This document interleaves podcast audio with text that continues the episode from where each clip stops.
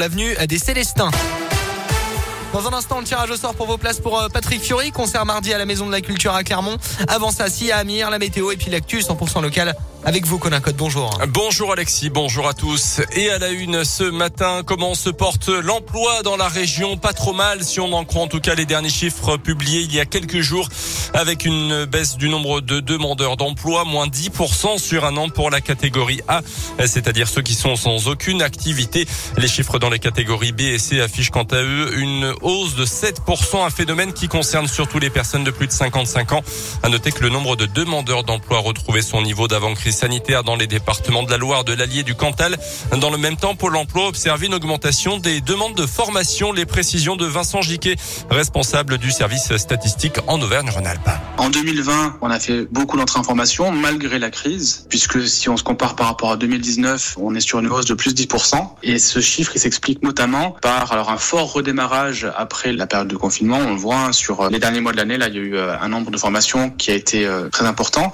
Des formations sur euh, de la bureautique, de l'anglais. Voilà, il y a des formations euh, qu'on a beaucoup retrouvées en forte hausse. C'est par exemple des formations qui sont facilement réalisables à distance, bien pratiques en période de confinement. À l'inverse, des formations sont en très forte baisse, comme l'hôtellerie-restauration, sans grande surprise en 2020. Et justement, l'hôtellerie-restauration, c'est l'un des secteurs qui recrute le plus dans la région. C'est le cas également des services administratifs et bien sûr du médico-social. Il avait créé une sacrée pagaille sur les réseaux 4G et Wi-Fi dans l'agglomération de Clermont au mois de juillet dernier. L'homme retrouvé chez lui avec un brouilleur d'ondes a finalement écopé d'un simple rappel à la loi selon la montagne. Il était inconnu de la justice, a expliqué avoir simplement voulu empêcher ses voisins de se connecter en Wi-Fi à sa box internet. Un homme de 47 ans interpellé dans la nuit de mardi à mercredi à Clermont dans les sous-sols d'un immeuble. Les voisins ont été alertés, alertés par l'odeur chalumeau à la main. Il est soupçonné d'avoir tenté de fracturer six caves en faisant fondre les cadenas. Il sera jugé en comparution immédiate aujourd'hui. Dans l'actu également, le confinement de non-vaccinés comme en Autriche n'est pas nécessaire en France. Déclaration euh, ce matin d'Emmanuel Macron dans une interview accordée au journal La Voix du Nord. En Allemagne, par exemple, les autorités ont annoncé au contraire des restrictions pour ceux qui ne souhaitent pas se faire vacciner. Chez nous, plus de 20 000 cas quotidiens recensés ces dernières 24 heures. Le chef de l'État qui avait annoncé que le maintien du pass pour les plus de 65 ans serait conditionné à partir du 15 décembre à l'injection d'une troisième dose de rappel.